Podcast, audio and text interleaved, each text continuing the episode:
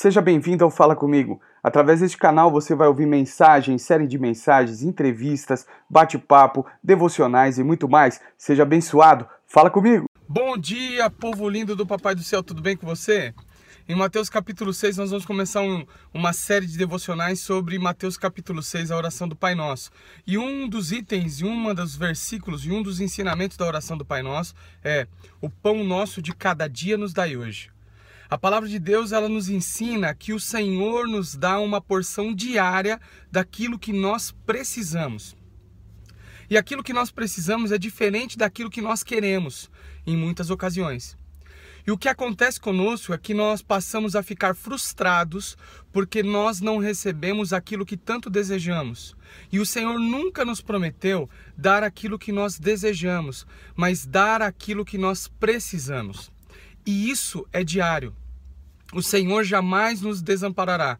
O Senhor jamais nos deixará é, à margem de situações em que aquilo que nós precisamos não seja entregue para nós.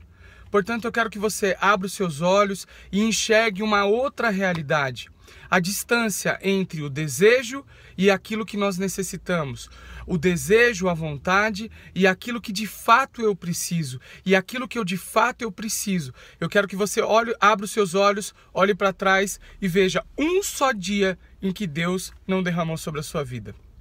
Entender essa realidade, como o Senhor Jesus ensina naquela oração do Pai Nosso, dizendo: O pão nosso de cada dia nos dai hoje, é compreender que o alimento diário, básico do povo hebreu, do povo judeu, era o pão.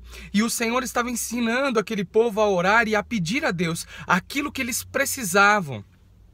E a partir do momento que eu entendo aquilo que eu preciso, eu passo a desfrutar daquilo que Deus me entrega. Isso é sabedoria.